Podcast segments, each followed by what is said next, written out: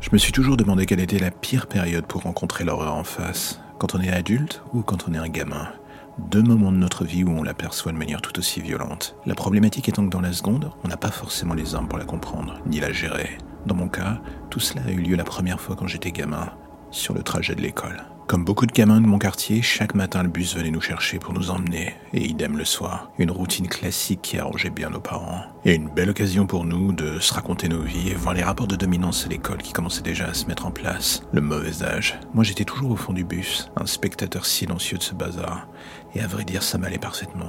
J'alternais entre regarder ce foutoir et regarder le spectacle de la vie du quartier.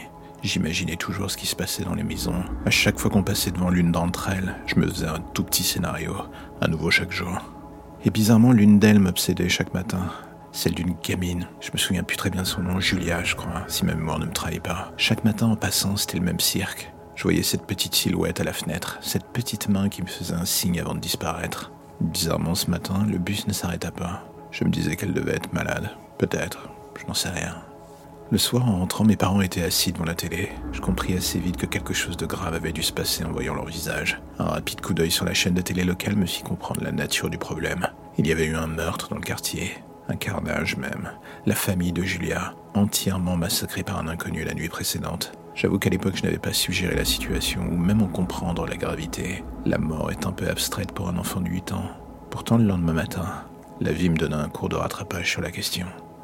Une fois dans le bus, impossible de dire que l'ambiance n'avait pas changé. Si nos parents avaient pu rester avec nous, je pense qu'ils l'auraient fait de bon cœur. Même au sein des enfants, quelque chose était différent. Ils étaient désormais plus sérieux, comme si en l'espace d'une nuit, certains avaient vieilli d'un coup. Moi, j'étais toujours dans mes rêves, à regarder les maisons pour essayer de m'imaginer ce qui s'y passait.